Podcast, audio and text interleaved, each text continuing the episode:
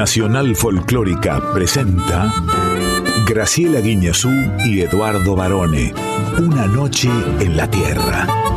Folclore del tercer planeta.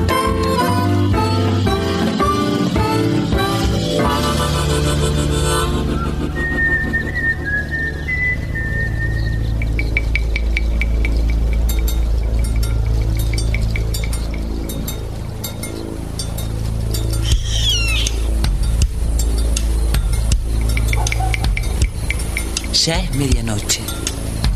Y el aire vibra con los sonidos de un planeta que respira música. Y así comienza nuestro viaje. Sol de los arenales. Regada en sangre de un bravo saihueque. Grito que está volviendo en su desbocado otro pehuenche. El cielo la honda noche se oye del viento la serenata. Tu voz la luna prende en la negra simba de mi araucana.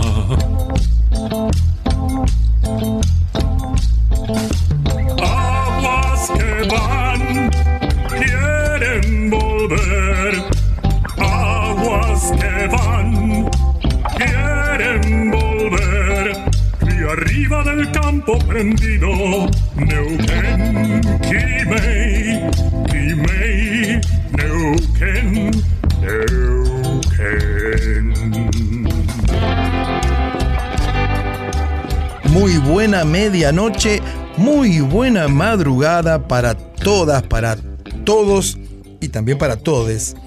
Estamos aquí como cada medianoche de lunes hasta las 2 de la madrugada del martes, junto a la prestigiosa escriba, la señora Graciela Inés Guiñazú. Ay, varones, ¿cómo estamos esta madrugada? Bienvenido también a vos a este nuevo viaje de una noche en la Tierra, que vamos a pasarla muy iluminados por el folclore del tercer planeta. Qué difícil que es hablar con un caramelo de propóleo en la boca.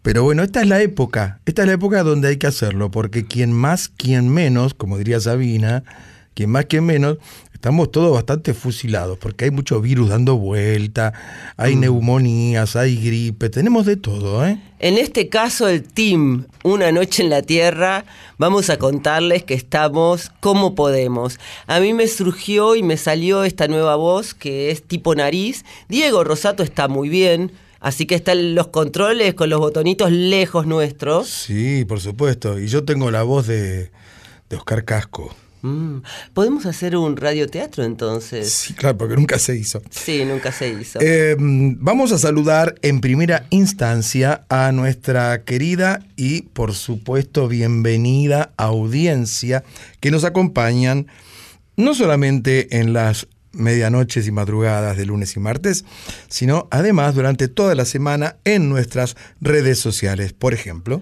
en el Instagram, arroba una noche en la tierra FM 98.7. ¿Y en el Facebook, profe? Una noche en la tierra. ¿Quiénes nos acompañan? Quique Pesó en la presentación artística. En la columna exclusiva de Anita Cecilia Pujals con X de México, ¿quiénes están hoy? Nosotros.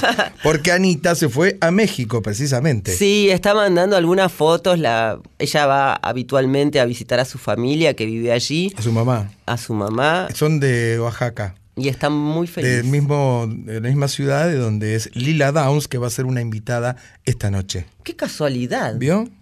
En Yo Soy.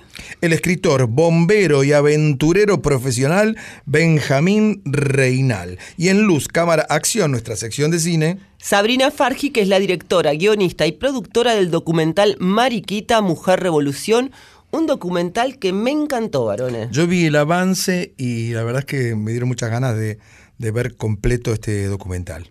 Nos quedamos hasta las 2 de la madrugada, como ya dijo muy bien 10 felicitado el señor Barone, en Nacional Folclórica FM 98.7. Sí, qué voz tan eh, nasal. Parece la versión femenina de Bob Dylan. Mm. Vio que en la voz, ¿no? Me fue cambiando en estos días. Sí. Y agradezco tener voz, porque podría no tenerla. Qué manera de toser varones esta Sí, semana. sí, Hay que toser, es importante. Y, y tengo como muchos estadios, muchas formas de toser que yo no conocía. Después vamos a hablar de algunos remedios caseros cuando se presentan estas circunstancias en la salud de los habitantes. Yo te hablo ahora, me dice, mi último hit es un té Ah, común, Común, común, té común. sí, un té común negro. Con, Espere, espere. Eduardo soy. No. negro, como negro. con muchísimo limón, jengibre, Sí. eh, me- eucalipto y mucha miel. Bueno, tengo una noticia para usted. No le hizo nada, porque está igual que siempre Ay, de atosigada. Bueno, Sí. vamos a comenzar nuestro viaje musical en esta preciosa madrugada, precisamente con una canción intitulada Llegando la madrugada, por... Lorena Astudillo.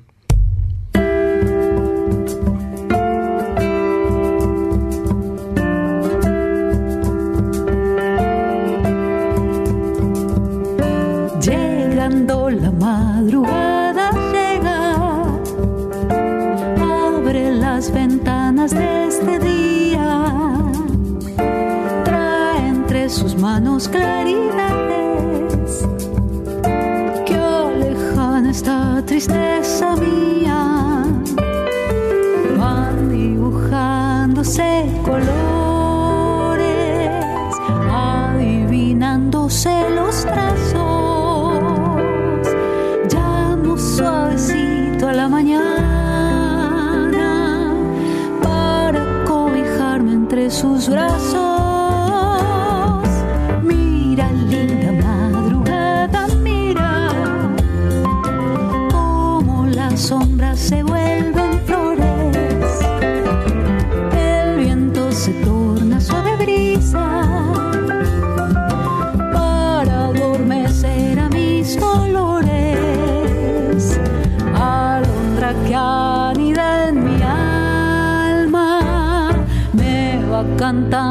tu llegada, asomada entre los resplandores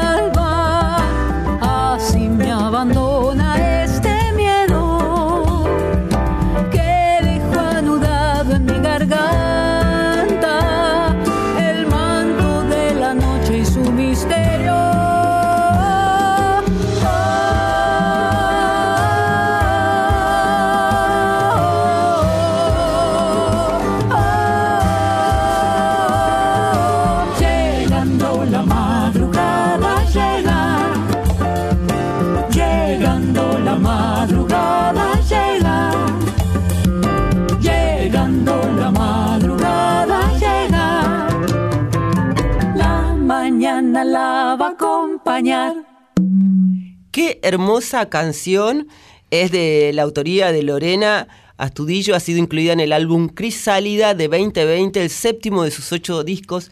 Es una cantora muy, pero muy interesante, una de las nuevas voces, aunque hace más de 20 años que está en la escena musical argentina, pero se considera una de las voces presentes de nuestro folclore. Y yo voy a distinguir que entre los músicos figura eh, Lucas Homer, cordobés, en el contrabajo. Lucas Homer es de familia de músicos, Daniel Homer y tantos otros Homer, que han pasado por discos de Lito Nevia, de Ingaramo, de tantos otros artistas, ¿no? En el caso de Llegando a la Madrugada, además de Lucas, la, la acompañan Constanza Meinero en piano, arreglo y dirección musical, Sebastián Castro en guitarra y Gaspar Titelman en percusión. Y ahora, profesora, la invito a volar al país de los bombos legüeros, nada menos que Santiago del Estero. ¿Por qué? Porque se viene la marcha de los bombos, en este caso una secuencia rítmica por ensamble legüero. Ahí va.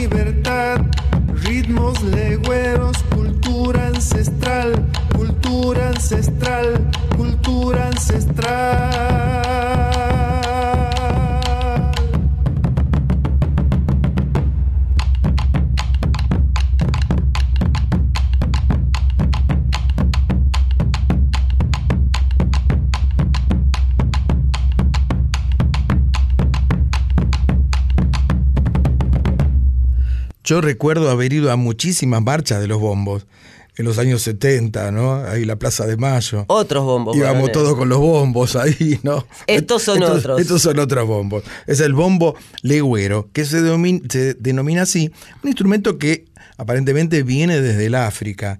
Por supuesto, cuando algunas tribus de ese continente ahuecaban trozos de algún árbol determinado, generalmente alguna rama de baobab, que es como el árbol más eh, significativo en distintos lugares del África, lo ahuecaban con fuego, lo acostaban y con palos tocaban sobre él, y en la noche se comunicaban así entre las tribus, ¿no? Uno mandaba un mensaje, por ejemplo, voy para allá con la familia, decía tutum, tutum, tutum, y el otro le contestaba, no venga que no hay nadie. Bueno, dicho esto, que varones, te iba a hacer un chiste en el medio, pero ya se me pasó el tiempo. Lo que escuchábamos, eh, y se llama ensamble legüero, es una secuencia rítmica que se ha desarrollado desde el concepto de recopilación de ritmos y bases folclóricas. La que escuchamos recién fue para promocionar la, la decimoctava Marcha de los Bombos que se realizó en 2020. Pero ya está anunciada la próxima, que empieza eh, la vigilia el 21 de julio y la marcha el 22 de julio y recorre toda la ciudad de Santiago del Estero, se van reuniendo bombistas y artistas de toda la provincia e incluso del interior y de Latinoamérica, porque es una gran fiesta además turística en la madre de todas las ciudades. Eh, dos de los mejores bombistas que yo pude escuchar en vivo, bueno, uno fue por supuesto Vitilio Ábalos, desde ya, pero el otro fue Palito, el bombisto de Horacio Guaraní, gente que parecía que habían nacido con un bombo bajo el brazo. Y, y ¿sabe qué? Están muy caros los bombos, ¿eh? Se pusieron de moda ya hace un par de años, por supuesto que los mejores salen desde Santiago del Estero y vaya usted a comprar un bombo. Yo tengo el poncho. Sí, y entonces. Y puedo acompañar a quien tenga el bombo. Claro, bueno, lo vamos a, a, ofrecer entonces en los avisos clasificados de Una Noche en la Tierra. En las voces escuchábamos a Pablo Carabajal y Analía Díaz. Bueno, vamos a viajar ahora. Estamos muy viajeros como siempre, como mm, cada sí, medianoche de lunes. Porque nos vamos a ir para el Uruguay. Eh, Argentina, sobre todo Buenos Aires, se distingue porque hay una gran población uruguayófila. ¿No? de personas que nos encanta el país del Uruguay, Montevideo, sus personas y sus costumbres. Pero en este caso nos vamos a escuchar a uno de los más grandes músicos que ha forjado este país. Lo nuevo de Hugo Fatoruso, en este caso con el Coro Nacional de Niños, esto es en el marco de la celebración de los 80 años que ha cumplido. Él estuvo en Buenos Aires celebrándolos hace poquito sí. y también eh, las, en la semana estuvo en el Teatro Solís de Montevideo a toda orquesta. Pero ahora llega para hacer... Lo nuevo de lo nuevo es esto, ¿eh? Hugo Fatoruso en Mi Canción.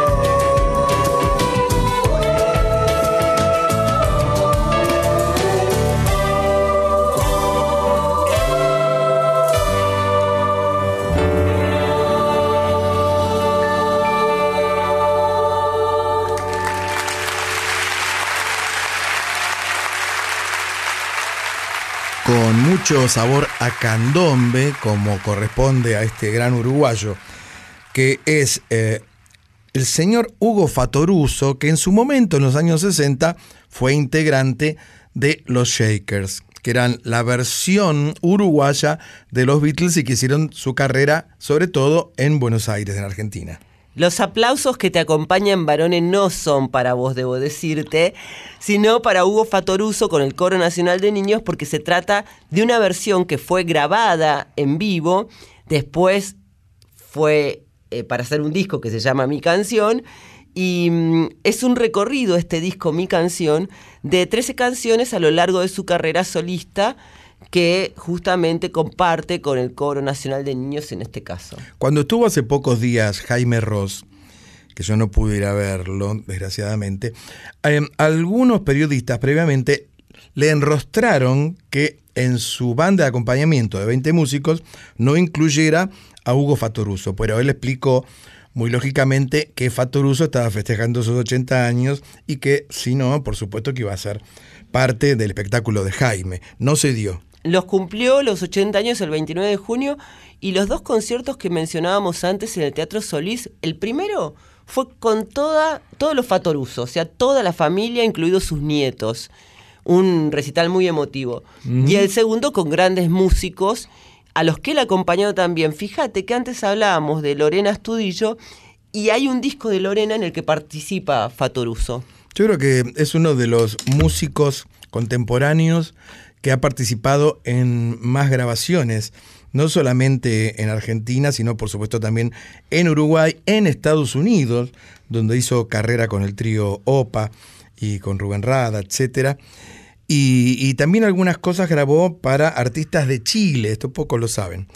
Hugo Fatoruso yo la última vez que lo vi estaba todavía vivo Osvaldo, el hermano, que era el mm, baterista. Sí fue en un festival de jazz, el primer festival de jazz que se hizo en San Luis en el 2011. Y por supuesto arrasaron, porque esos dos se entendían sin mirarse, por supuesto. Ahora vamos a viajar a Córdoba, un homenaje que desde una noche en la tierra acompañamos con todo nuestro corazón al gran Ica Novo, nuestro amigo, columnista inolvidable con sus crónicas de una noche en la tierra y está muy prontito, el 4 de julio, hubiera cumplido años, así que le están preparando un mega festejo de cumpleaños. Ica solía decir en esa columna, hola terráqueos, así empezaba siempre. El gran Ica Novo, que fue además de un eximio folclorista, también muy buen bombisto, ¿eh? Nosotros lo hemos visto en vivo a, Ica Novo. Una persona muy querida, una persona muy, muy humilde, un gran compositor realmente, y hoy se lo reconoce como uno de los mayores, eh, una de las mayores influencias en muchísimos artistas de la Argentina. De hecho, es el autor de la emblemática chacarera del norte cordobés, pero no elegimos esa para escuchar Elegimos, otra canción de Ica, una que es divina porque es muy alegre. Dame un poco más de color. Ica Novo e Incorregibles.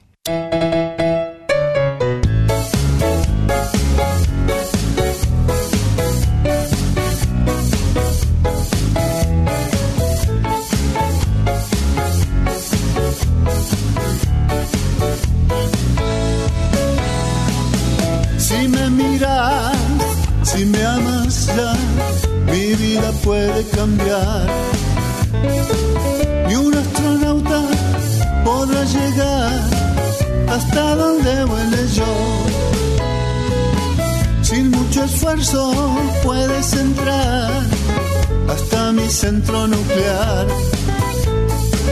Con solo un dedo en mi botón puedes hacerme estallar Dame un poco más de color. Dame un poco más de color. Dame un poco más de color. Dame un poco más de color. Pero me esquivas sin compasión. Ignoras mi gran amor. Me haré budista o enloqueceré canción. Ninguna droga puede borrar este fantástico mal. Lo dejo todo, nena, no puedo más. Búscame por Senegal. Dame un poco más de color. Dame un poco más de color. Dame un poco más de color.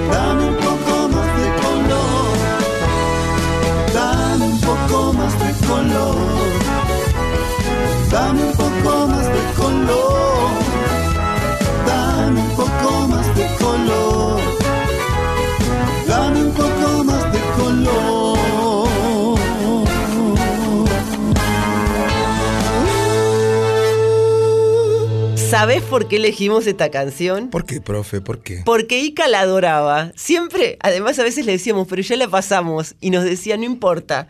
Le gustaba muchísimo. Es Profe, una- espere, cuéntenos quiénes Sí. van a estar en este homenaje a Icanovo el próximo 4 de julio. en el Teatro Real de la ciudad de Córdoba.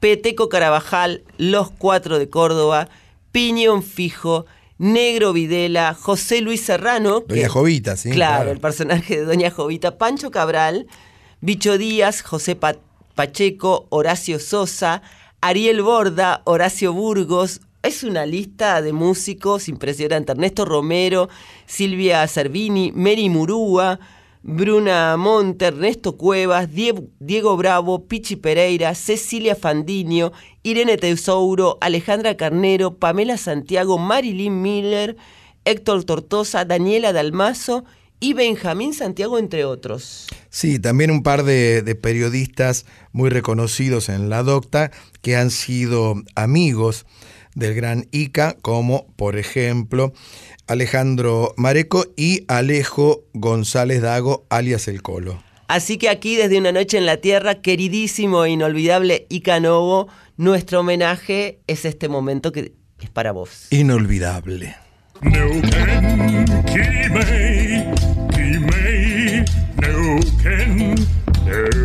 Nuken,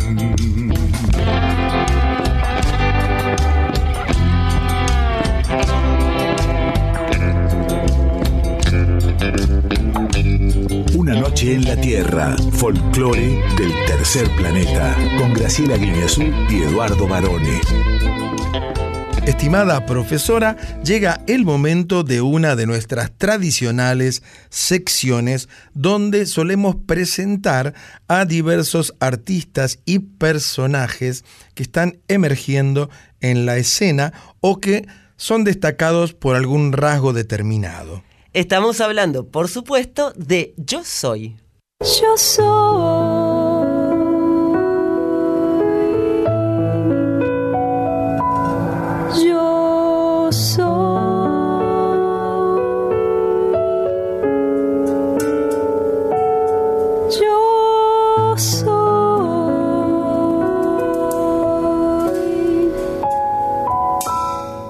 Bueno, y en esta oportunidad vamos a presentarles realmente un personaje adorable, increíble, que eh, nos ha divertido mucho también hablar con él. Estamos hablando de Benjamín Reinal, escritor, bombero voluntario en San Carlos de Bariloche, empresario, montañista y aventurero como nosotros, varones.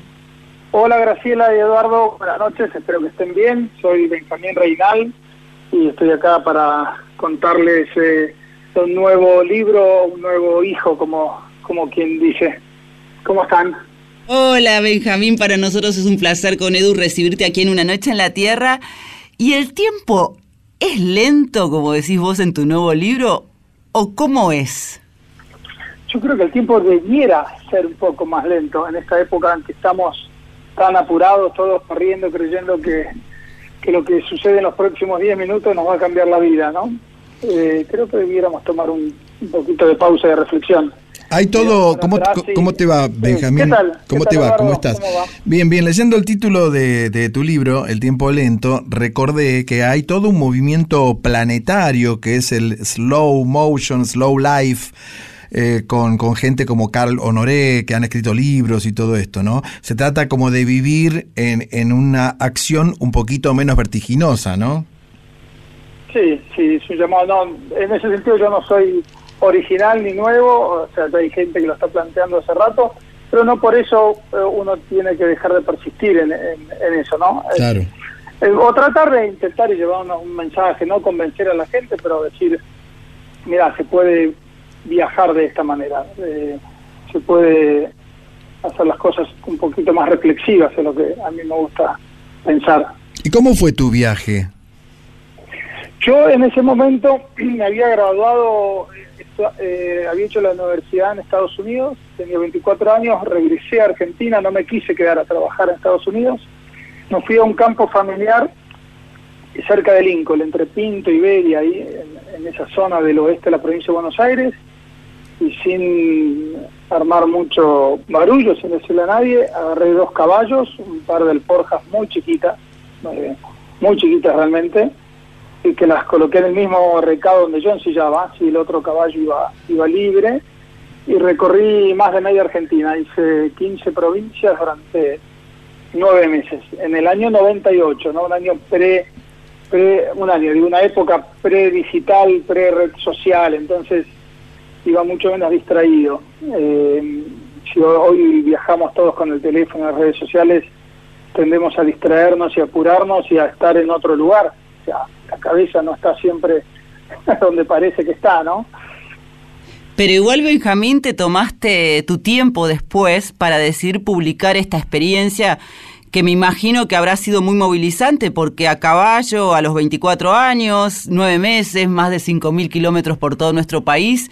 Y de hecho antes publicaste otro libro que tiene que ver con otra de tus pasiones, que es ser bombero voluntario contra fuego. ¿Por qué esperaste tanto tiempo? Exacto, bueno, yo después del viaje viví muchos años en el campo, en la provincia de Buenos Aires, pues viví en Buenos Aires y hace 10 años me mudé a Bariloche, donde me hice bombero voluntario y escribí un libro de, historias de bomberos. No, no es un libro sobre mis historias, sino me parecía más interesante sobre la historia de otros bomberos. Eh, ¿Por qué me tomé el tiempo? Eh, porque escribir o escribir bien, o si uno intenta escribir lo mejor que puede, lleva tiempo. Eh, es un trabajo largo de visión y eso. Eh, pero además porque creo que un viaje o una experiencia tiene más valor contada muchos años después, ¿no? Fresquita. Fresquita está como demasiado, es demasiado impulsiva. Si no se toma el tiempo, yo en este caso me tomé 25 años, es bastante, pero mm, el libro adquiere como otro valor, ¿no? Una experiencia de vida y, y, y no es una crónica de viaje lisa y llana que puede resultar no tan interesante, sino que también es una mirada al pasado de esa Argentina que un poquito se, se perdió, Argentina de hace casi tres décadas. Eh, y hay un juego, uno puede jugar con los tiempos, ir para atrás, ir para adelante, el mismo lugar, eh, contarlo ahora y contar cómo era entonces. Es un viaje, es un libro de viaje, pero también es un libro sobre la gente. Yo no llevé carpa, ni bolsa de dormir, nunca en los nueve meses fui a un hotel, ni pagué por alojarme. Entonces necesariamente iba buscando casas, casas, ranchos, estancias, escuelas, eh, lo que fuera. Y me quedaba a vivir y dormir en, en casa de la gente, a veces hasta por 15 días. Entonces este libro trata también sobre esa gente eh, generosa y, y enorme que, que me hospedó y que me cuidó tanto también. Benjamín, vos contabas recién que este viaje lo emprendiste en el año 98, donde no había tantas, no, existían las redes sociales y recién estaba como asomando el celular en la vida cotidiana de los seres humanos, ¿no? Eh, en este momento donde el celular parece ser la verdadera pandemia, uno sube a un colectivo, subís al subte o viajás a cualquier lado, está todo el mundo mirando la pantalla, digamos. ¿Esto para vos es una eh, especie de distracción? ¿Qué nos está pasando con el celular? Totalmente, lo, lo, que te hace la tecnología, no solo el celular, pero principalmente el celular, es que tiene algo muy positivo que te acerca a las personas más lejanas, más eh, lejanas, pero también te aleja de las más cercanas, porque lo que vos decís, no solo el colectivo, en la mesa, si vos no te, si yo yo tengo cinco hijos, no me pongo estricto, yo no dejo ni por casualidad que pongan un teléfono en la mesa, pero después se te escapa en otras mesas, ellos, mis hijos salen con amigos o yo salgo con amigos y están con el teléfono en la mesa, entonces te está alejando de quien tenés más cercano, porque estás, pero no estás, la cabeza, tu cuerpo está ahí, pero la cabeza no. Y eso sí, eso definitivamente creo que no hay duda de que eso es negativo, ¿no? Eso es algo bastante negativo. Y se hace adictivo, porque yo no, no hablo de terceras personas, hablo de mí. Yo estoy mucho tiempo por día con, con, con la porquería esta, con la porquería esta que parece ahora imprescindible. Por eso el tiempo lento y de lo que hablabas y nos contabas que descubriste a partir de ese viaje es justamente como la otra cara de la moneda, ¿no? La posibilidad de vernos. Y vos también hiciste otro viaje que fue, supongo yo, muy movilizante en velero recorriendo puertos del mundo, ¿no? Sí, sí. El que, ahora te cuento el velero. El, el tiempo lento también, yo recorrí a 5 kilómetros por hora 5.000 kilómetros de la Argentina. Eh, y también era lento porque al no tener teléfono mandaba cartas. Hoy parece anacrónico. Ay, qué lindo. Yo mandaba una carta por mes. Cada 20 días iba a una oficina de correo y mandaba una carta. Y el, el velero también, hace el año pasado, después de la pandemia, eh, con mi mujer y mis tres hijas más chicas, eh, cruzamos el, Atlántico.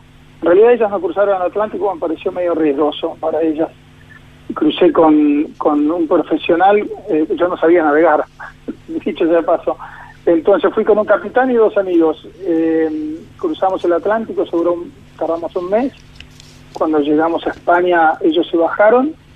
Yo ya había aprendido lo suficiente y se subió mi familia y estuvimos ocho meses navegando en el Mediterráneo, los cinco. Eh, y te digo que tiene bastante que ver con, con un viaje a caballo, porque es una vida totalmente al exterior, dependiendo de la meteorología, del clima, del ambiente, y bueno, y de uno mismo, ¿no? Y también es lento, viajar a vela es extremadamente lento. ¿Y qué fue lo que te movió a hacer todos estos viajes? Porque vos estabas, vos vivías en Buenos Aires, ¿no? Viví, sí, la infancia la hice en Buenos Aires, o sea, hasta, hasta el colegio secundario, después la universidad en Estados Unidos, después viví en el campo, después volví a Buenos Aires. Sí, me mudo, me mudo bastante. Creo que eh, cada estaba haciendo la cuenta el otro día, cada 3, 4 años me mudo de casa. Mm. bueno, ahora ahora finalmente me construí, pero todos los años que alquilé me iba mudando y mudando. Eh, ¿qué te, qué? Bueno, la curiosidad, creo que la curiosidad es una fuerza que nos impulsa mucho, ¿no? Eh, por, por, conocer, a esa sed, si se quiere, de, de conocimiento. Eh, eh, y escúchame, y tenés un espíritu claramente aventurero. Sos, ¿cómo te definimos? ¿Escritor? ¿Bombero voluntario y la profesión es? Yo soy presidente de una empresa de energía eléctrica. Eh, no sé cuál, cómo, no sé cómo definirme, qué sé yo, Benjamín. Benjamín el inquieto. Benjamín, y sabes que para despedirnos siempre les pedimos a nuestros invitados que compartan una canción que les provoquen, imagino, todas estas sensaciones que te provoca a vos tu, tu aventura. Sí, ya te digo, La Cerrillana, eh, porque conocí al autor en Jujuy, el autor de la Serrillana eh, fue Abel Mónico Sarabia, que fue presidente de los gauchos de Güemes, fue juez de la Corte Suprema de Salta, fue ciudadano ilustre en Bolivia, era una eminencia. Y yo cuando estuve a caballo en, en Salta me invitaron los gauchos de Güemes a un asado y me lo presentaron. Y fue alguien que me impactó mucho porque era un, tipo, un hombre muy completo, como a mí me gusta decir, de, de 360 grados. O sea, por un lado era folclorista, au- autor de más de 300 temas, eh, juez de la Corte Suprema, presidente de los gauchos de Güemes, eh, y él me impactó mucho. Y bueno, eh, la serrillana, y la cantan los chalchaleros, Horacio Guaraní, cualquiera de ellos, de esos intérpretes son extraordinarios. Benjamín, muchísimas gracias por esta charla, por contarnos de tus viajes. Bueno, recomendamos de ya tus libros, búsquenlos, léanlos y, y en lo posible dejen un poquito de lado el celular, ¿no? Sí, sí, sí. Bueno, Graciela Eduardo, buenas noches y ha sido un placer. ¿eh?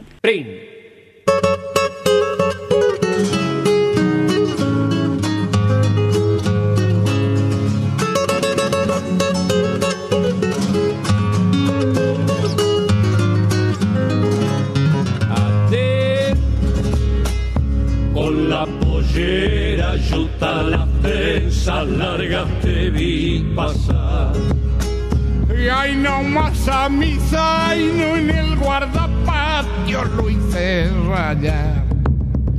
Y ahí nomás a mi zaino en el guardapatio lo hice rayar. De monte del caballo me puse cerca pa' moquetear. Con el alma en un hilo, mi negra linda, te vi bailar. Con el alma en un hilo, mi negra linda, te vi bailar. ¿Cómo olvidarte, cerrillos, si por tu culpa tengo mujer? Morena cerrillana con alma y vida te cantaré. Todos los carnavales para Cerrillo te llevaré. Segunda. Chachaleros, tantos años juntos en los caminos, ahora hermanados en la canción. Hoy mi corazón se viste de fiesta. Ate. Luego siguieron samba, bailamos juntos sin descansar.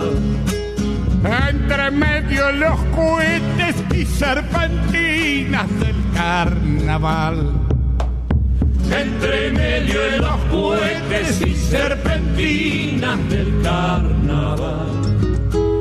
Miércoles de ceniza, enharinado nos vio pasar. Y en ancas de mi zaino, luego a mi rancho fuimos a dar. Y en ancas de mi zaino, luego a mi rancho fuimos a dar. ¿Cómo olvidarte, Cerrillos, si por tu culpa tengo mujer? Morena sevillana con alma y vida te cantaré. Todos los carnavales para Cerrillo te llevaré. Qué juntada es la que estábamos escuchando. Ríase usted de los Rolling Stones con Paul McCartney. Estos eran nada menos que los chalchaleros con el potro Horacio Guaraní. Benjamín en, en realidad nos dio la opción, o los chalchaleros o la versión de Guaraní. Pero resulta que en un momento se juntaron a cantar. Y cómo, con su personalidad y su estilo, logra eh, Horacio Guaraní romper, eh, digamos, la armonía que tienen los chalchaleros, pero a su vez queda hermoso. Muy lindo. Es una lástima que no hayan grabado un álbum entero, Chalchaleros con Guaraní, pero por lo menos quedó este testimonio.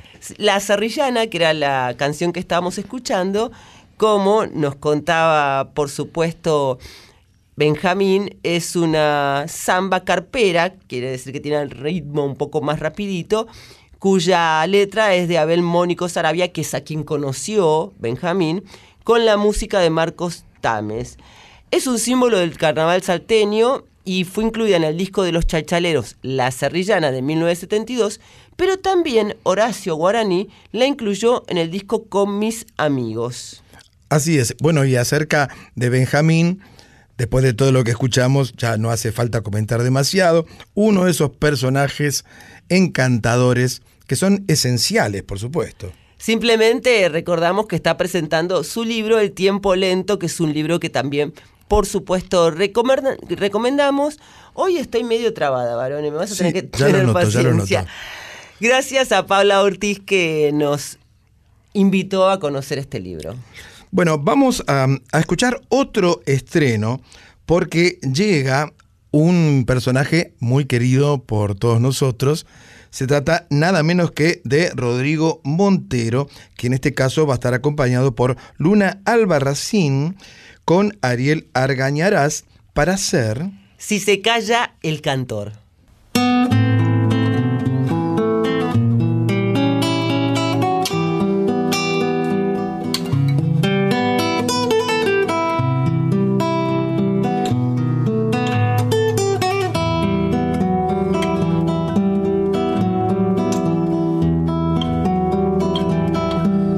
Se calla el cantor,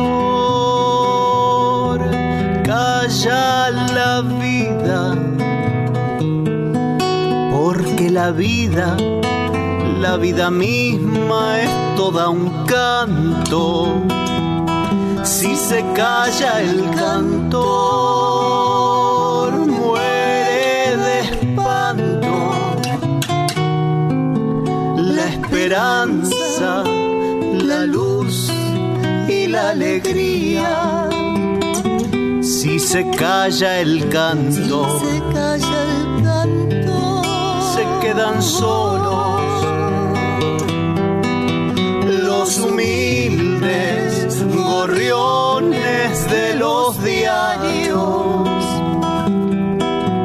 los obreros del puerto se persignan. ¿Quién habrá de luchar por sus salarios? ¿Qué ha de ser de la vida si el que canta no levanta su voz en las tribunas? Por el que sufre, por el que no hay ninguna razón que lo condene a andar sin manta.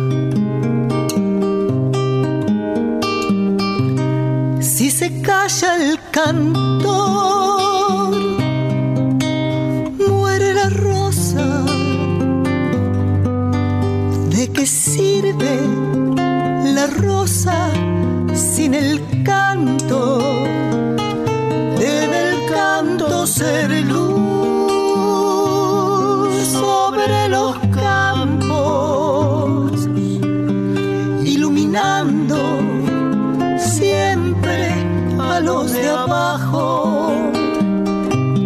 calle el canto,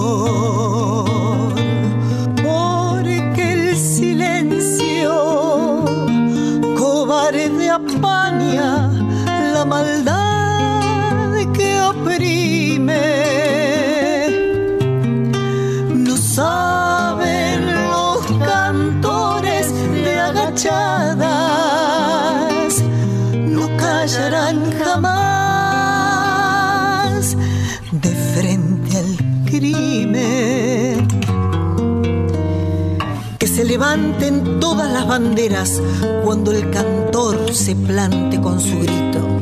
Que mil guitarras desangren en la noche una inmortal canción al infinito. Si se calla el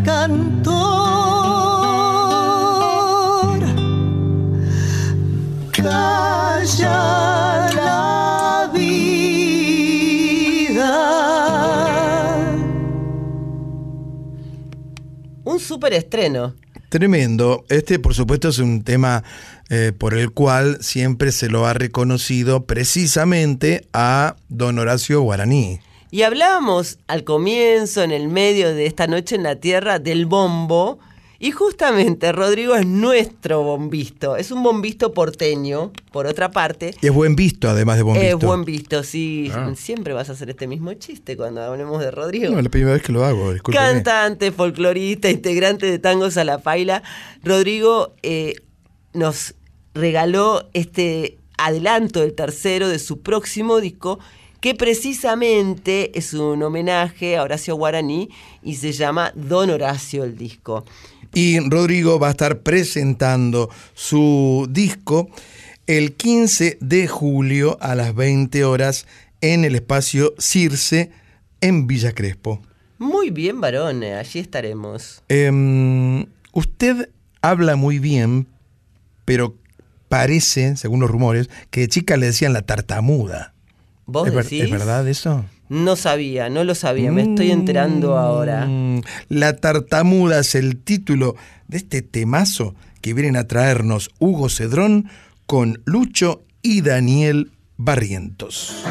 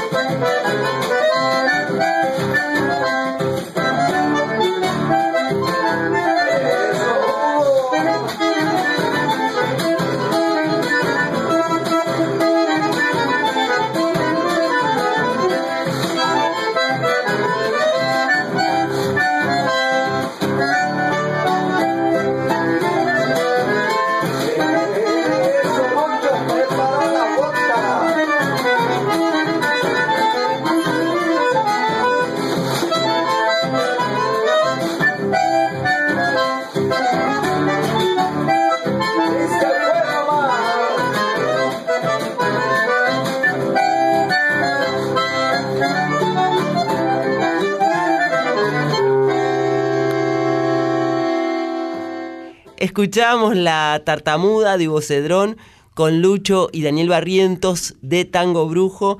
El acordeonista Hugo Cerrón interpreta música folclórica con raíces santiagueñas porque es de Santiago del Estero, aunque oriundo de Varela, en la provincia de Santiago del Estero. Claro. Pero hace un tiempo... De Videla. De Videla, perdón. Sí, sí. Hace un tiempo se encuentra radicado en Comodoro Rivadavia y allí se produce el encuentro con los chicos de Tango Brujo, que son de San Miguel, de la provincia de Buenos Aires, que son dos músicos que además de ser músicos, afinan, restauran y venden acordeones y bandoneones, un oficio que como estábamos hablando ya hace bastante tiempo, se ha vuelto a poner de moda.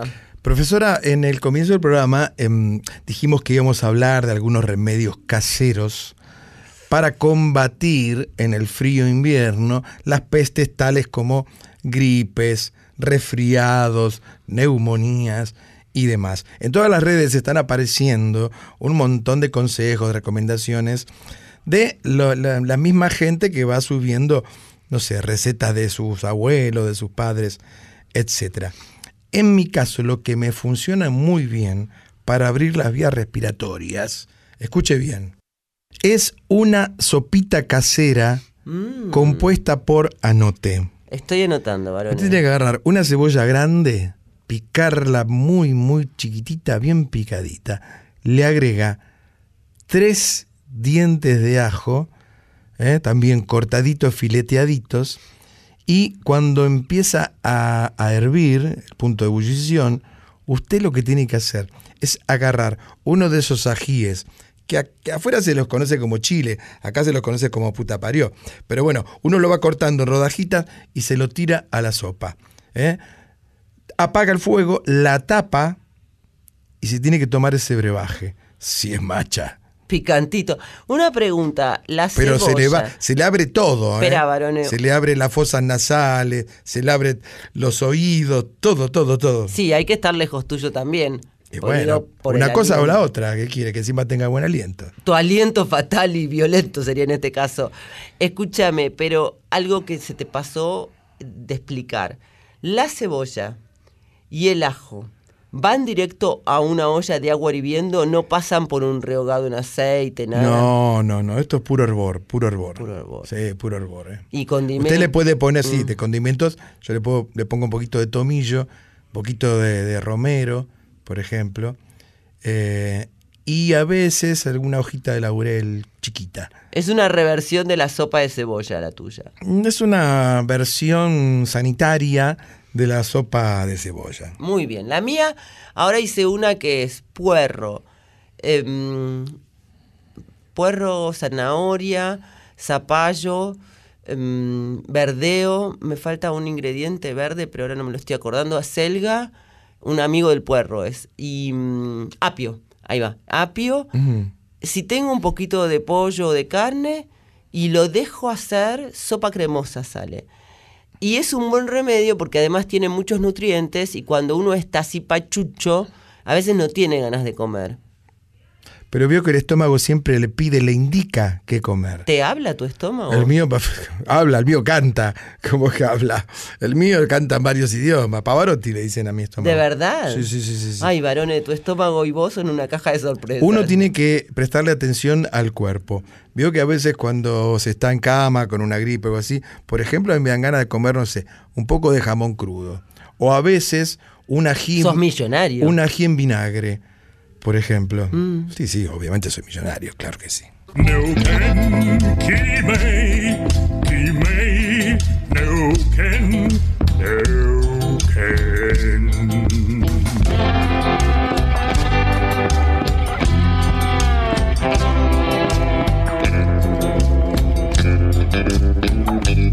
Una noche en la Tierra, folclore del tercer planeta, con Graciela Guineazú y Eduardo Barone. Ha llegado un momento muy especial para nosotros. Todos los momentos son especiales, porque en realidad lo decimos para todos los casos.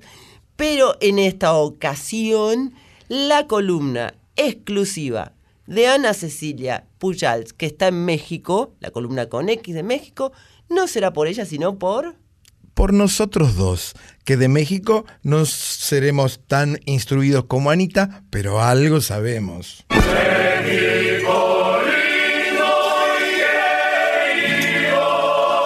Primero le quiero decir que en la próxima columna voy a hablar sobre los corridos. Eh, ya se lo tiro ahora.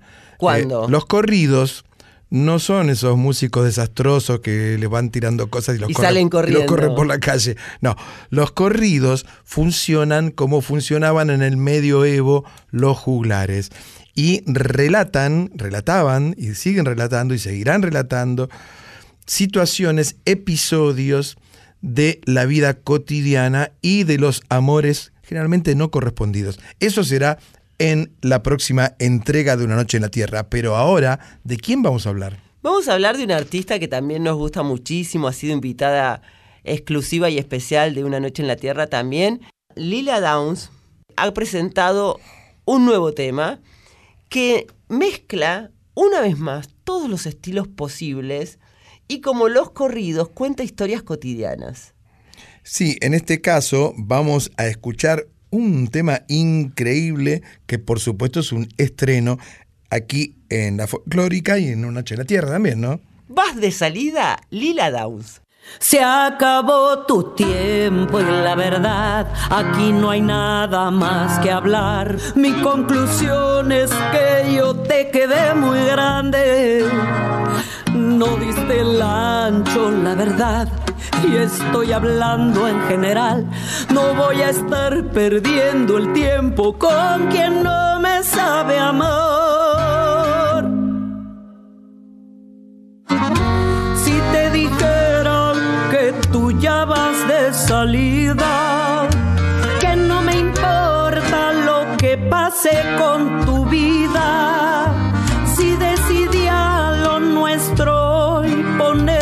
es porque tú ya no me aportas nada bueno. Si te dijera que olvidarte no me duele, después de ti me va a sobrar quien me consuele.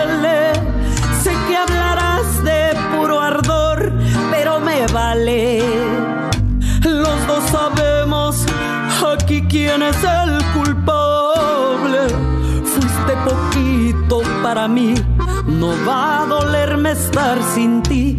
Vas de salida, eso ya lo decidí.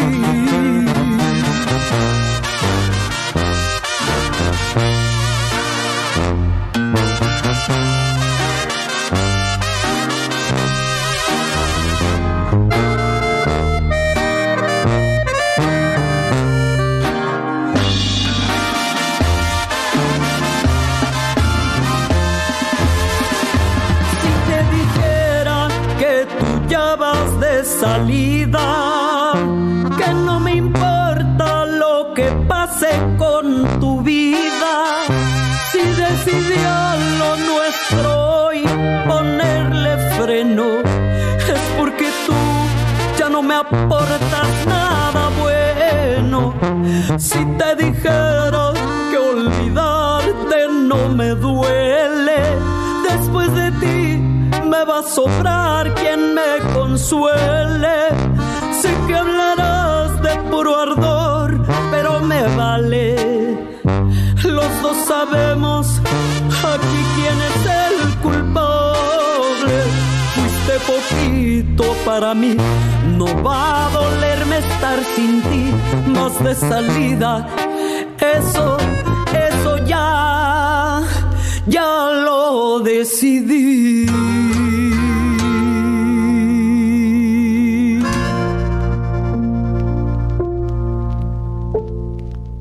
Recordemos que Lila Downs es la hija de un profesor de cine de Estados Unidos, Allen Downs, y de Anita Sánchez, que era una cantante de cabaret, su mamá, que era una mujer indígena, mixteca. En este caso es muy importante el rol de la mamá en la vida de Lila Downs, porque lo que escuchábamos, Vas de salida, forma parte del nuevo proyecto discográfico de Lila que se llama Las Sánchez. Es un, el título obviamente es un homenaje a su apellido materno. Y viste que decíamos que Lila una vez más en esta canción, Vas de salida, se atreve a todos los ritmos. Hay un poquito de cumbia, jazz, ranchera, bolero. Es como un mix.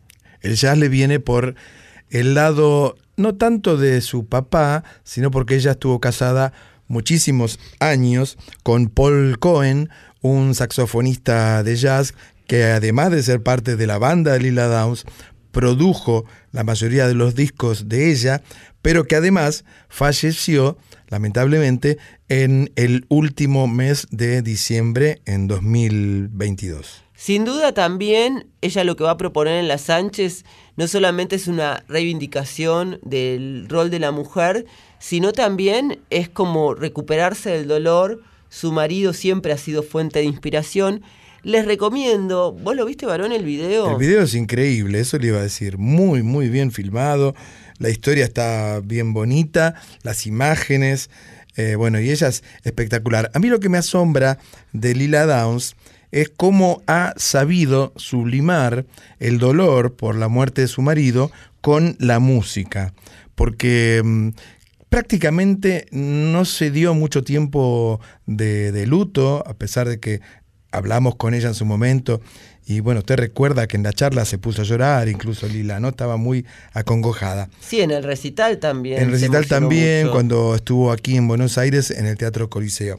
Pero es una mujer que no frena ante nada y tomó la posta del, del sufrimiento y del dolor convirtiéndolo en música, que es lo que ella sabe hacer y muy bien. Y acerca del video, lo que nosotros decíamos, por qué es tan impactante y recomendamos, porque en varios tramos ella va contando una historia a través de su voz, se la ve acompañada por mujeres eh, mexicanas, Indígenas también, indígenas, claro.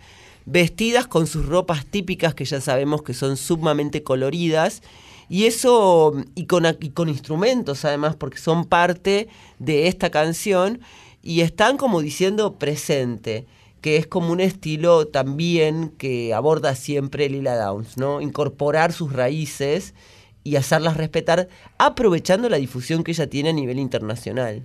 Y Lila también representa muy cabalmente la cruza de culturas de dos países separados por una frontera, pero que sin embargo día a día se siguen mezclando, ¿no? El norte de México, el sur de Estados Unidos, y ella como la representación viva de esta cultura México-estadounidense. Nos encantó tu estreno Lila Downs. Ahora nos vamos a cruzar a Colombia a escuchar a uno de los músicos más representativos en este momento de ese país y de Latinoamérica. Estamos hablando de Carlos Vives. Sí, eh, que además va a estar relacionado con una información que vamos a dar después. Llega Carlito Vives para hacer... Fruta fresca.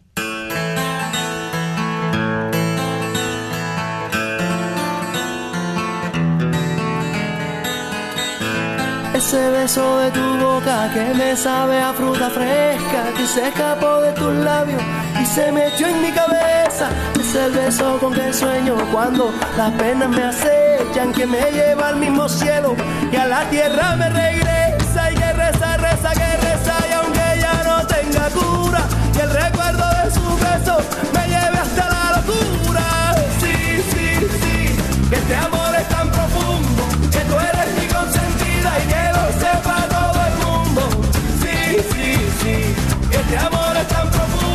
que tú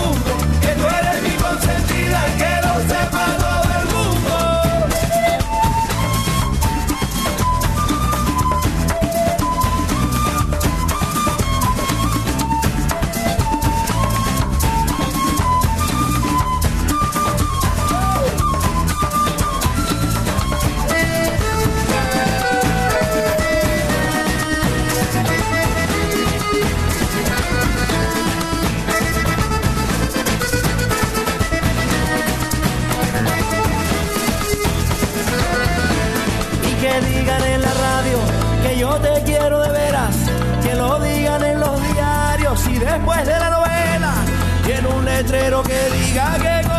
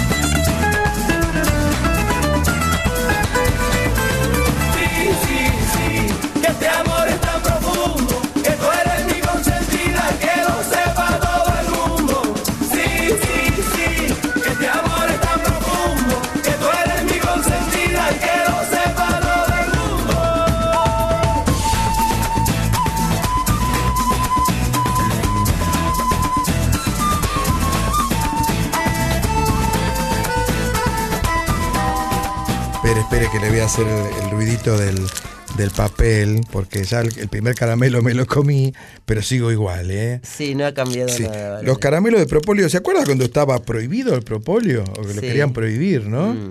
Eso fue una gran polémica que hubo. Sí, hubo una gran polémica. Está bien que comas algo, varón, en este momento.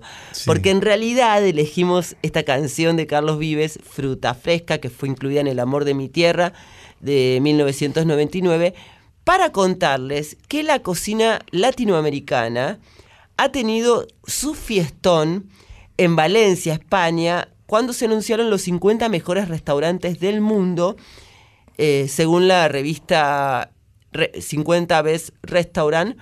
Y Lima, del peruano Virgilio Martínez y su mujer Pia León, ha logrado, al fin se me cayó eh, todo. Pensé que se le había caído la pierna No, no, ortopédica. el primer puesto. Eh, después, bueno, en el podio de cinco hay otros restaurantes de otros lugares del mundo, pero continúa con Maido de Mitsuhara Micha Tsumura, también de Perú, en el sexto lugar. En el décimo segundo, a Casa do Porco de San Pablo, Brasil. En décimo tercero, Puyol de la Ciudad de México, Mm. de Enrique Olvera, Olvera. Es muy lindo Puyol.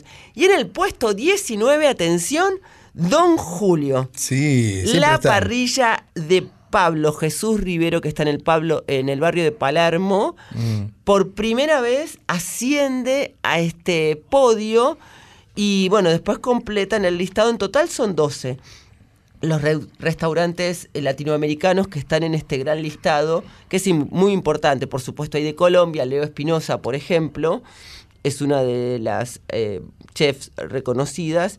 Y eh, también Boragó, que es de Santiago de Chile, de Rodolfo Guzmán, que es riquísimo como cocina. Pero en realidad es el gran triunfo de la cocina latinoamericana en este sentido, que todos estos cocineros han trabajado con sus, los productos de su tierra. Y, lo- y esta difusión de cada restaurante que está en este listado nos permite difundir nuestra cultura gastronómica, nuestro ADN. Un trabajo que ya ha venido haciendo, que él ahora está en la lista de los best of the best, no compite más, Mauro Colagreco con Mirasur en Francia, que él ahí ha podido fusionar su cocina de nacimiento, la argentina, con la del Mediterráneo en Francia y en España, porque está justo en el límite de Italia. Terminó, profesora, porque me está dando un hambre que no le cuento. O sea, con los caramelos solitos no hago nada. ¿eh? Terminé, pero te voy a llevar para Chile, no para... Tráigame un ceviche, algo. Vamos a conocer a los dos maulinos que llegan para hacer. Verán cómo corre el agua. José Miguel está inclinado por la orilla. Por la orilla. Por la orilla. Flor amarilla, que se va sacando por la orilla. Como decía la madrina. Entrale tú.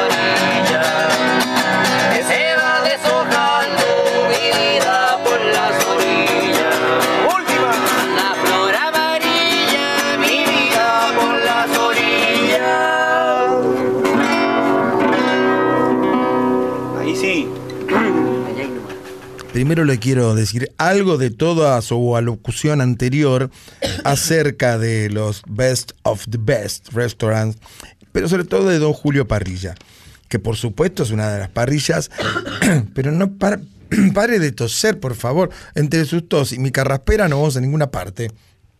Decía que está muy bien eh, Don Julio, por supuesto que es una parrilla que ha logrado distinciones y ser considerado en muchísimos rankings mundiales de los mejores restaurantes. Pero mire, ¿qué quiere que le diga? Yo cuando era chico eh, tenía un tío que le gustaba el turismo carretera, ¿no? Entonces se iba a, ver el turismo carretera, corrían esas cafeteras, esos- los Emiliosi corrían, por ejemplo, Oscar el Aguilucho Galvez, etcétera, etcétera. Eran esas Mercury 47, esas coupé. Entonces mi tío se llevaba, además de una cámara fotográfica, se llevaba una parrillita, una ristra de chorizo y un pedazo de vacío. Y en el medio del campo, mientras pasaban los autos y levantaban polvareda, el tipo se hacía un asadazo que olvídese de don Julio, profe, por favor. Bueno, sin desmerecer a tu tío en el caso de don Julio, son palabras mayores. Como lo es esta cueca que estábamos escuchando del repertorio de Georgina González, la madrina, que es una cantora de Linares, incluida en el disco Vamos Cantando Cantores de 2015. Profesora, llega un momento que no sé cómo va a tomarlo usted, pero para mí es un bombazo al corazón. Llega Poemas en la voz.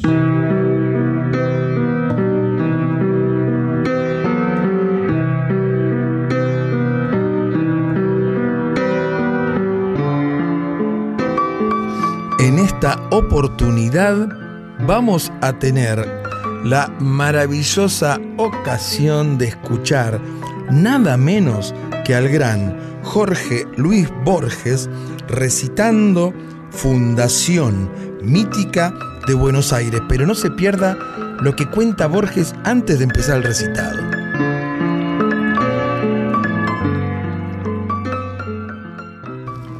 Diré Fundación Mítica de Buenos Aires. Es un poema escrito hace tanto tiempo que lo veo como ajeno. No me arrepiento de sus faltas, que sin duda son muchas, ni puedo vanagloriarme de sus méritos si es que alguno tienen.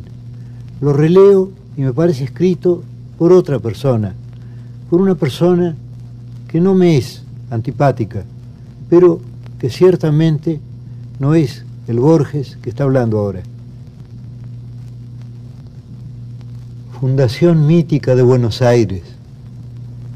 Y fue por este río de sueñera y de barro que las proas vinieron a fundarme la patria. Irían a los tumbos, los barquitos pintados, entre los camalotes de la corriente zaina.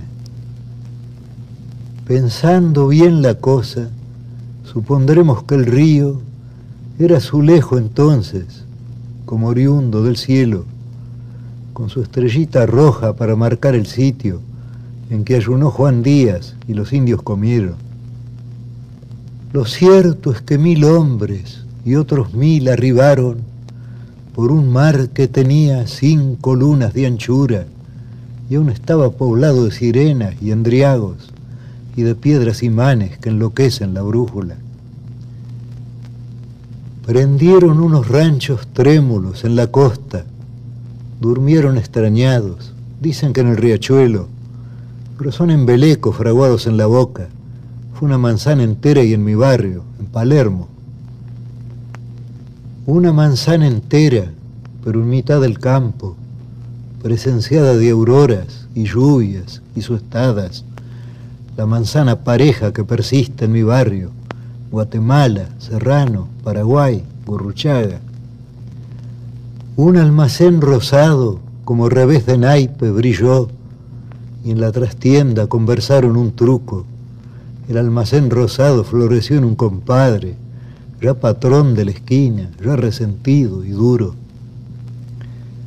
El primer organito salvaba el horizonte, con su achacoso porte, su habanera y su gringo.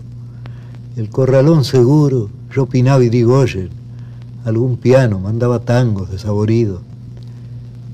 Una cigarrería ahumó como una rosa el desierto. La tarde se había ahondado en ayeres. Los hombres compartieron un pasado ilusorio. Solo faltó una cosa, la vereda de enfrente. A mí se me hace cuento que empezó Buenos Aires. La juzgo tan eterna como el agua y el aire.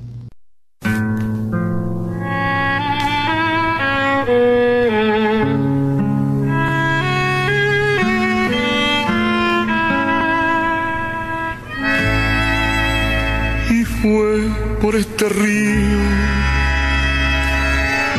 de sueñera y de barro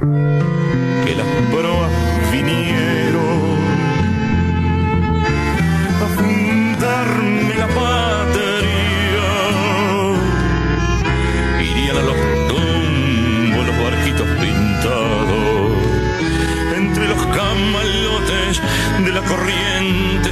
la corriente Pensando bien la cosa, supondremos que el río era azulejo entonces, como oriundo del cielo, con su estrellita roja marcar el sitio en que ayunó Juan Díaz y los indios comieron.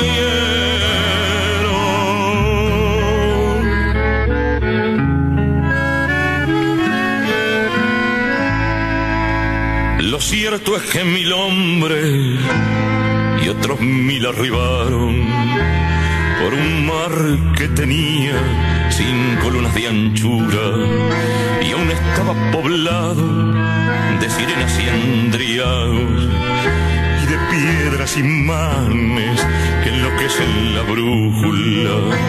Prendieron unos ranchos trémulos en la costa, durmieron extrañados, dicen que en el riachuelo, pero son embelecos fraguados en la boca,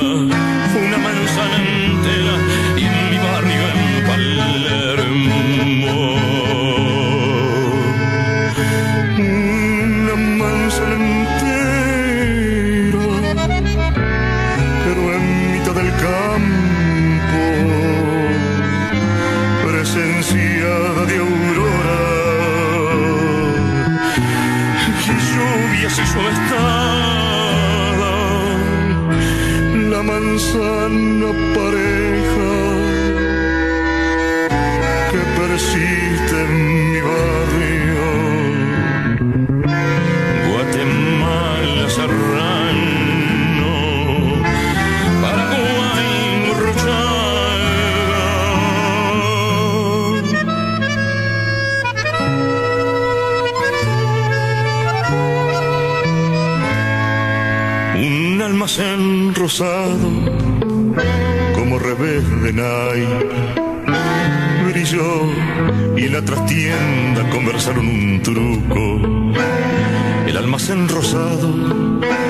en un compadre, ya patrón de la esquina, ya resentido y duro.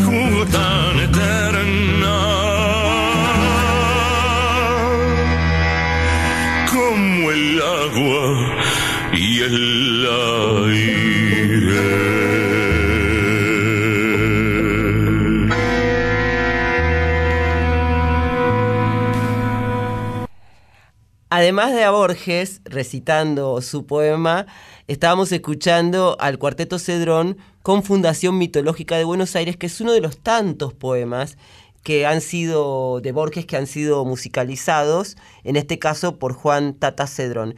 Y lo que te quería contar, Eduardo, es que justamente el libro donde fue incluido Fundación Mítica de Buenos Aires, Fervor de Buenos Aires, el primer libro de Borges está cumpliendo 100 años. Así que desde que arrancó enero, Qué bárbaro. hay una serie de homenajes de todo tipo hacia él. Este es nuestro pequeño y humilde homenaje al gran Jorge Luis Borges. Neuquén,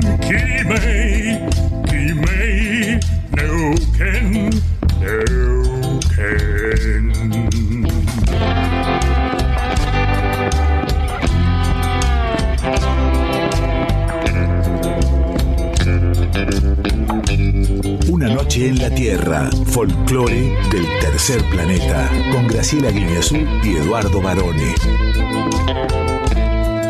Llega a continuación una columna exclusiva de Una Noche en la Tierra, donde presentamos realizadores cinematográficos, actrices, actores, proyectos, etcétera, todo lo relacionado al cine, porque aquí llega Luz, cámara, acción.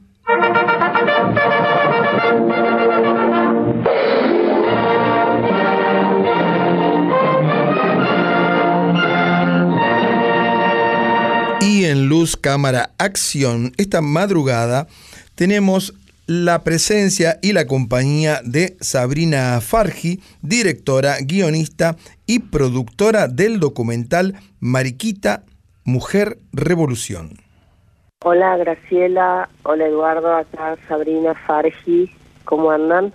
¿Cómo estás, Sabrina? Un placer recibirte en una noche en la Tierra, porque además con Eduardo, cuando te presentábamos... Hola Sabrina, ¿cómo te va? Hola Eduardo, ¿qué tal? Bien, contentos de comunicarnos con vos. Tenemos unas cuantas preguntas. ¿Qué decías, Graciela? Decía que justamente cuando la presentábamos a Sabrina acerca de este documental Mariquita Mujer Revolución, a mí me, me impactó mucho la, la elección de las dos ar- artistas, Zoe Gotuso sobre todo, pero también me impacta que te hayas metido con una mujer tan potente como Mariquita Sánchez de Thompson, que todos sabemos quién es, pero a la vez no sabemos nada de ella. ¿Cómo se te ocurrió? ¿Cómo fue? ¿Por qué la elegiste? Bueno, creo que cuando vos decís sabemos de ella, en realidad sabemos su nombre prácticamente, porque creo que, no sé, en las currículas escolares eh, apenas sabemos que Mariquita eh, cantó el himno o que se cantó por primera vez el himno en su casa y que hacía tertulias, sino mucho más. O sea, no es que se, se estudia la historia a partir de las mujeres o de, digamos, el contexto de, los varones y de las mujeres.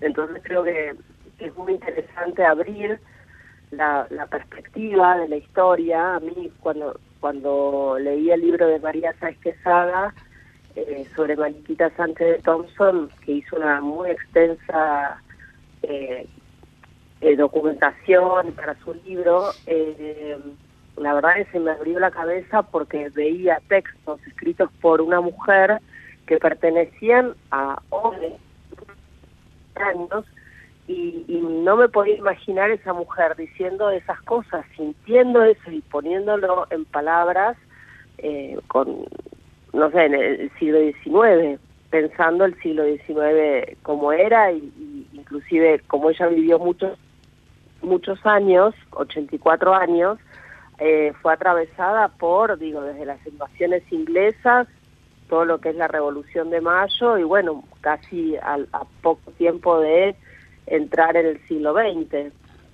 Entonces me, me conmovió muchísimo eso, o sea, de cómo una mujer de esa época escribía así, cosas que, que, que me sentía totalmente atravesada y entonces ahí fue que empecé a pensar en ella, digamos, en realidad desde hace mucho tiempo que, que quiero hacer un trabajo sobre Mariquita, pero bueno, no, se daban las circunstancias y traté de escribirla, digamos, de- tengo escrita la película, ficción y la miniserie y la verdad que no, no lograba eh, poder eh, juntar el dinero para hacerlo, entonces bueno, dije, bueno, hago un documental que, que tiene como otra estructura y es bueno un documental de autor eh, que me permite otras libertades y, y, bueno la posibilidad de, de arrancar no porque si no me iba a quedar empantanada. Sabrina, y para este proyecto te apoyaste en, en dos artistas que están conectadas entre sí. Una es Zoe Gotuso, por supuesto, y la otra es, es Mayra Bonard, que, que además de actriz es una artista de la danza, que es la esposa de Diego Frenkel, además creo, ¿no? Mayra. Sí, eh, bueno, me parece que, que son dos mujeres muy potentes, digamos, a la hora de, de imaginar el, el documental, para mí era muy necesario que esa sensación primera que yo había tenido de que eran mujeres, eh, Mariquita es una mujer contemporánea, eh, necesitaba que el, que el espectador tuviera la misma sensación, ¿no? O sea, si, si me quedaba solamente con la documentación que tenía de ella, o sea, los cuadros o el, o el, daguerrotipo, el que hay, iba a ser una imagen muy lejana de Mariquita, ¿no? De dama antigua, y por eso para mí fue muy necesario poder encontrar artistas que pudieran, eh, digamos, tener la, como la, la energía que yo percibía que tenía Mariquita, por eso creo que Zoe, eh, digo, es una Mariquita en su juventud, con todo esa, ese desenfado y esa, ese saber plantarse que tiene.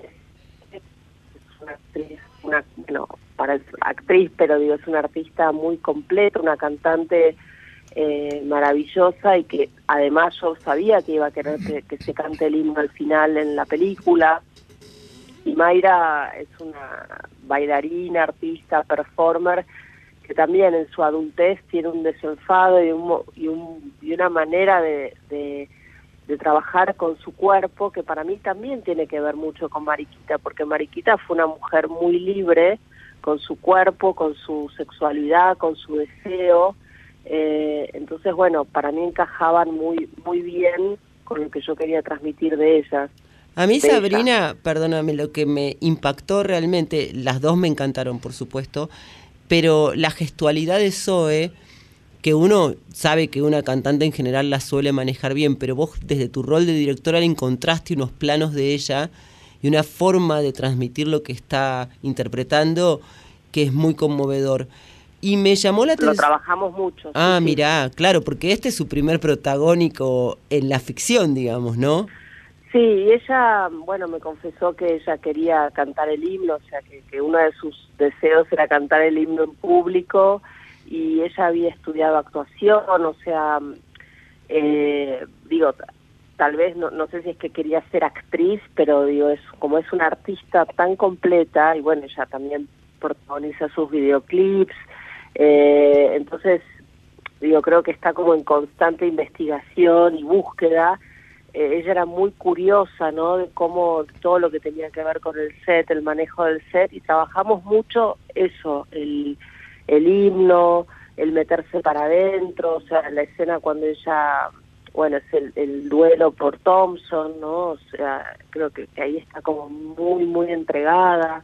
Digo, si podía llegar a ese límite de poder llorar realmente o no, ¿no? Que es, un, es difícil, ¿no? Entrar, digo, si no tenés las herramientas eh, para hacerlo. Entonces ella quería estar eh, muy segura y muy tranquila y bueno, trabajamos muchas referencias, trabajamos, tra- trabajamos bastante esas escenas donde ella podía sentirse como más eh, insegura, ¿no? Entonces entender el código también que tiene el documental porque porque también si bien hay especialistas que hablan sobre Mariquita, para mí era muy importante que ella, que Mariquita tuviera opinión sobre lo que se dice sobre ella, a veces estando de acuerdo, a veces estando harta, a veces no estando de acuerdo para nada, eh, en esa situación a veces espera, ¿no? Eh, que me parecía interesante poder, o sea, para poder traer a una mariquita activa también, ¿no? Porque tampoco es, digo, no me parecía justo que, se hable sobre una sobre un personaje y el personaje no esté presente, ¿no? Entonces creo que, que encontramos un código como para poder lograr eso, que estuviera presente opinando sobre lo que se dice sobre ella. La verdad es que lo lograste, porque tanto Zoe como Mayra son dos mariquitas que uno puede empatizar con ellas y puede entender además el rol de esta mujer tan famosa en los cuadros por haber sido en la casa donde se cantó el himno nacional por primera vez. Sabes, Sabri, que en Una Noche en la Tierra siempre les pedimos que compartan con nosotros una canción. ¿Cuál te gustaría? Y me parece que ya que estamos con Mariquita, eh, hay una canción muy linda que es en la casa de, en casa de Mariquita, interpretada por La Bruja y por Facundo Ramírez, a quien adoro, y me encantaría poderlo compartir con todos y todas para que conozcan, si es que no la conocen, porque yo realmente no conocía el tema y Facundo me dijo tenés que escuchar este tema eh, por si a lo mejor lo quería incluir en la película, pero bueno, la película tiene una música, eh, un planteo sonoro diferente eh, de hecho el himno tiene una versión diferente, entonces no, no pegaba, pero me quedó mucho ese tema y lo quería compartir con todos.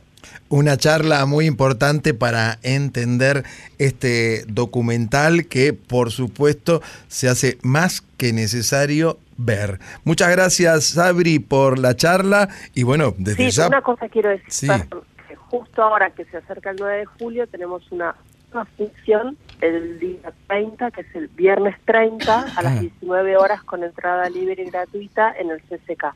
En el para que la CCK. puedan ver. Buenísimo, buenísimo. Entonces, muchísimas gracias e invitamos a toda la audiencia a que vayan a ver este documental.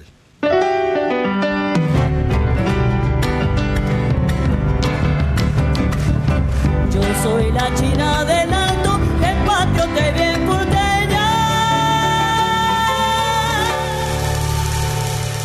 Lo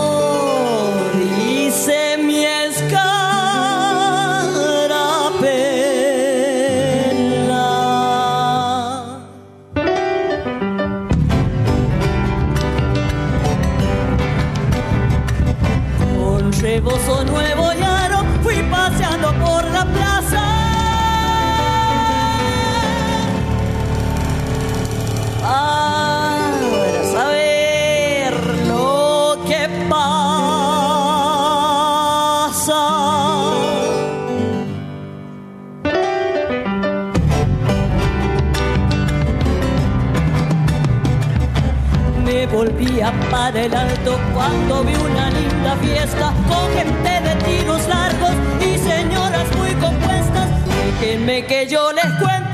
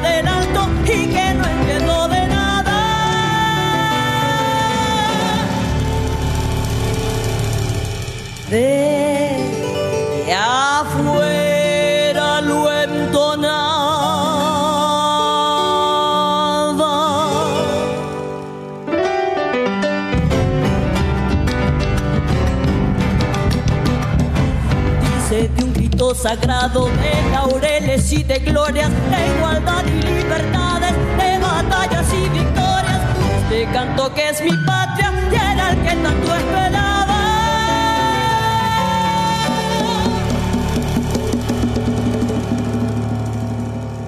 Se me ha prendido en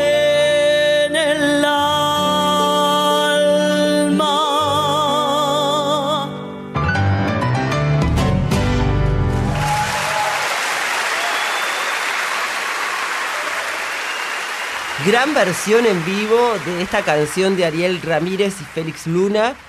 Fue durante el concierto Mujeres Argentinas 50 años en el CCK en diciembre de 2020. La Bruja Salguero y Facundo Ramírez haciendo en casa de Mariquita para darle marco a todo lo que estábamos conversando con Sabrina acerca de este maravilloso documental y atrevido y arriesgado, varones.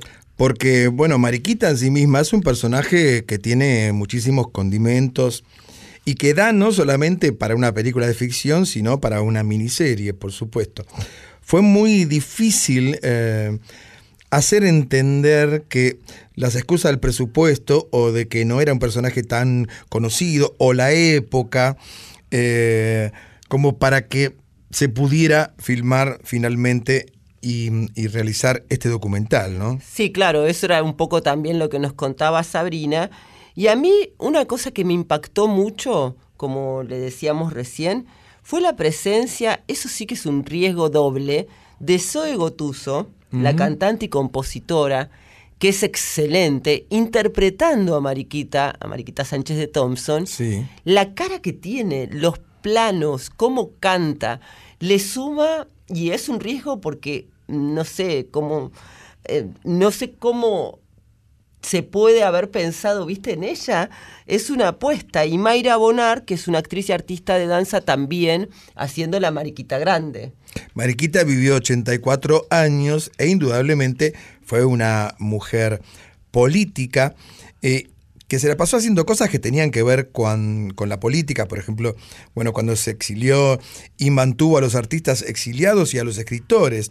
Ella fomentaba la, la discusión, por ejemplo, ¿eh?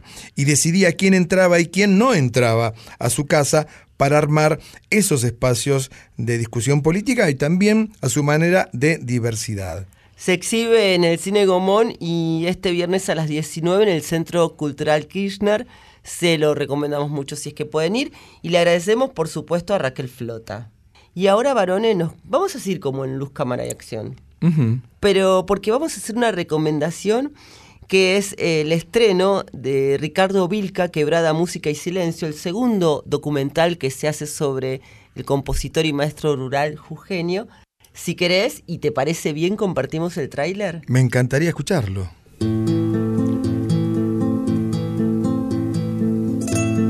Nosotros canalizamos siempre a través del, de la música. Como te decía, los sentimientos, la, las nostalgias. Hablamos poco, eso sí.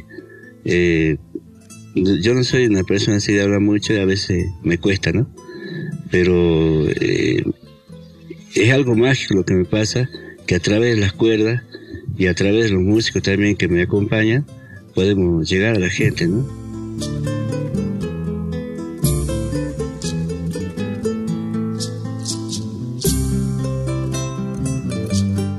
Se empezó el encuentro El Árbol de la Amistad por un desencuentro de músicos, más que nada.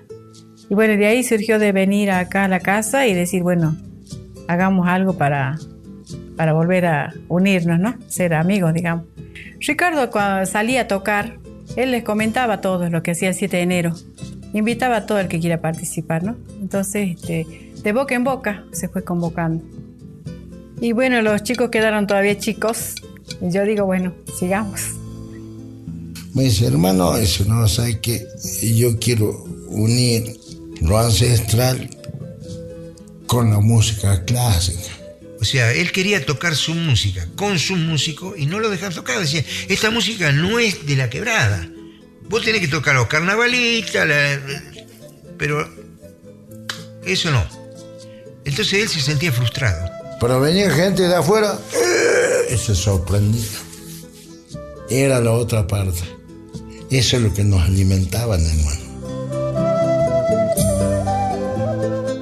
Era un niño. Ricardo siempre se, se manejó y vivió con alma de niño. Era una persona muy eh, como abstracta, si querés llamarlo de alguna manera, muy de salir y la música lo iba llevando de un lugar a otro. Te metí en su mundo, te metí en su mundo, su música y cómo vos podés hacer algo que crees que es imposible y lo haces. Estos encuentros del 7 son fundamentales para nosotros porque eh, nos recuerdan a él. El 7 para mí es él. Como que en ese momento en el 7 uno se pierde en el tiempo diciendo él está tocando capaz que hay adentro. Extraño mucho hacer esas, eh, esas cosas de, mostrar algunas fotos y que el toque, prender un fuego. Me acuerdo que prendíamos un fuego y en una pared de adobe medio pintada de blanco vieja había unas fotos y él estaba ahí calladito arriba de un tronquito tocando una música que era la música de la existencia.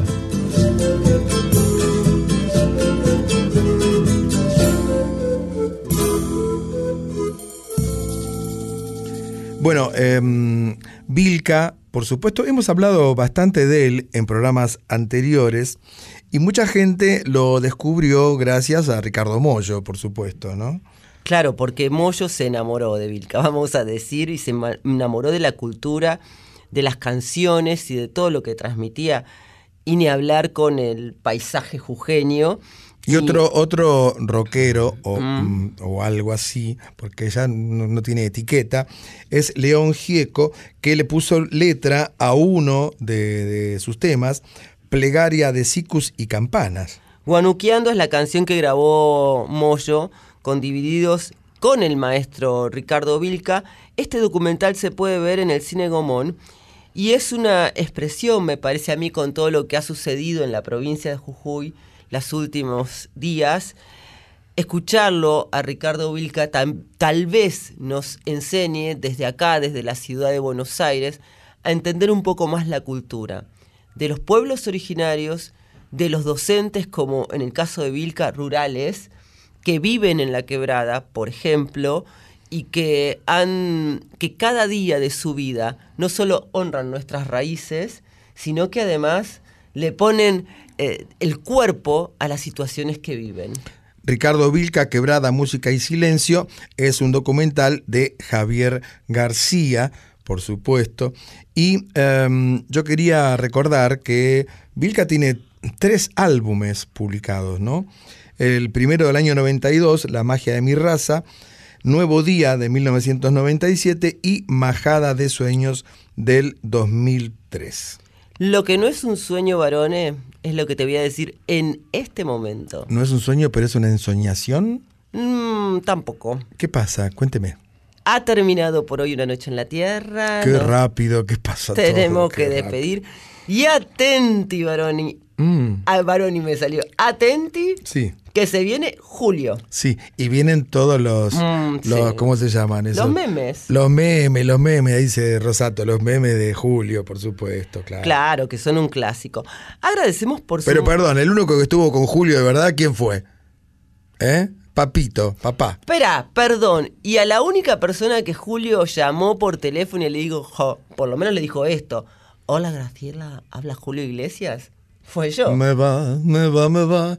Pero ¿quién le hizo un reportaje a Julio Iglesias a 10.000 metros de altura en un avión? No sé, yo se lo hice a distancia. Bueno, a bueno. través del teléfono. Ah, Fuimos- bueno, bueno, Fuimos bueno. dos voces en el Yo teléfono. tengo fotos que lo prueban. Y además a mi mamá le gustaba Julio, no sé si eso aporta algo.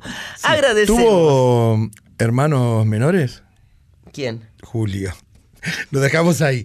Vamos a agradecerle a nuestros compañeros Diego Rosato, siempre a cargo de la nave Enterprise, y José Luis de Dios en la puesta en el aire. Mónica Lisi, Sí, porque ella está en la operación técnica.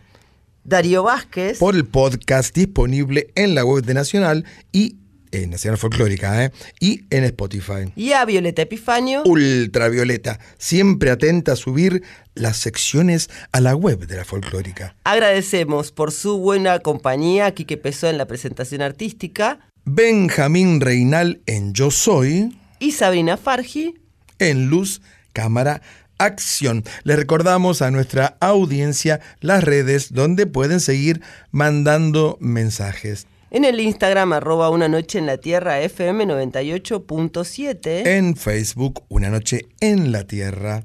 Vamos a por nuestra sopita de madrugada y nos reencontramos la próxima semana en la medianoche del lunes, ya madrugada de martes, profe. Nos vamos cantando y hemos dado todo, varoneo, hoy, Sí, tenemos que decir. ¿eh? cantando un poco afónico, pero cantando. Con tos incluida al aire, Sí. Quimei Neuquén, Por Tijuana no responde con Flavio Casanova. mejorate, Sí, mejora, ¿se acuerdan? Mejora. mejorémonos. Mejorémonos porque todo va mejor con un buen vaso de agua. Y volvemos además la próxima semana. Siempre volveremos. Chao, profe. Chao.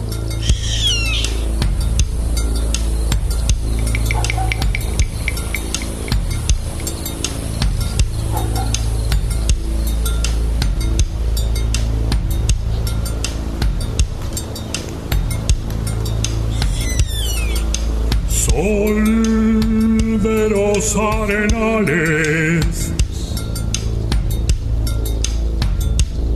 regada en sangre de un bravo saihueque. Grito que está volviendo en su desbocado otro pehuenche.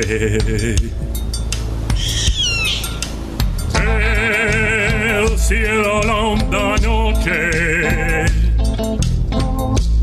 Se oye del viento la serenata. Tu voz la luna prende en la negra simba de mi araucana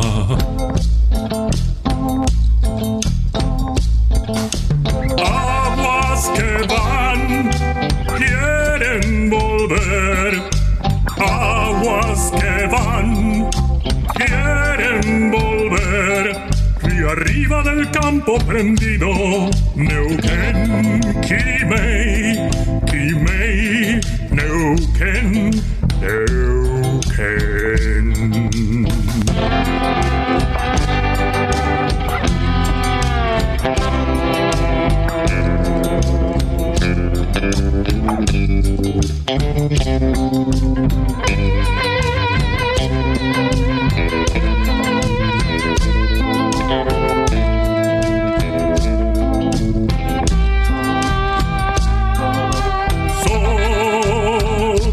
se está gastando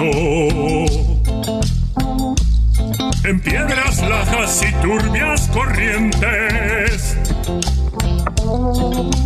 Beso la sombra india que vuelve crecida de un sueño verde.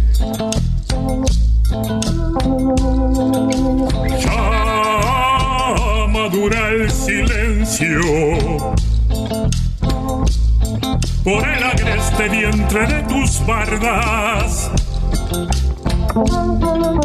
Quieren rayen dormirse, tiemblan sus entrañas enamorada.